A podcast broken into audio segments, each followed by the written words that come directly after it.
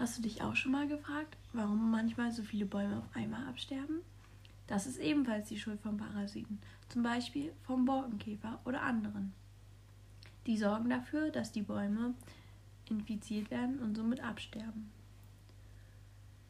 Bei Pflanzen unterscheidet man zwischen Hemi- und Holoparasiten. Hemiparasiten sind dabei Halbparasiten und Holoparasiten Ganzparasiten. Das heißt, der Halbparasit lebt sozusagen mit der Pflanze zusammen, während der Holoparasit keine Symbiose eingeht, sondern sich vollkommen von den Bäumen oder anderen Pflanzen ernährt und ihnen somit wichtige Nährstoffe entzieht. Bei Pflanzen unterscheidet man zwischen tierischen Parasiten, also zum Beispiel Borkenkäfer oder Insekten, Bakterien, andere Pflanzen und Pilze. Ein Beispiel dafür ist zum Beispiel die Meniermotte.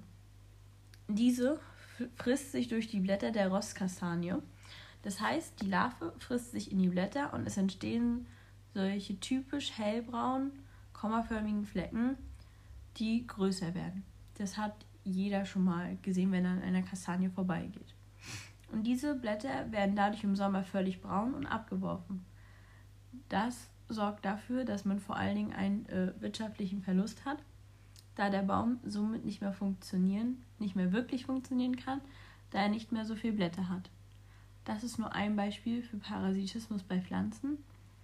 Zum Beispiel Pilze können sich auch an Bäume haften und ihnen Nährstoff und Wasser entziehen und ihnen somit schaden.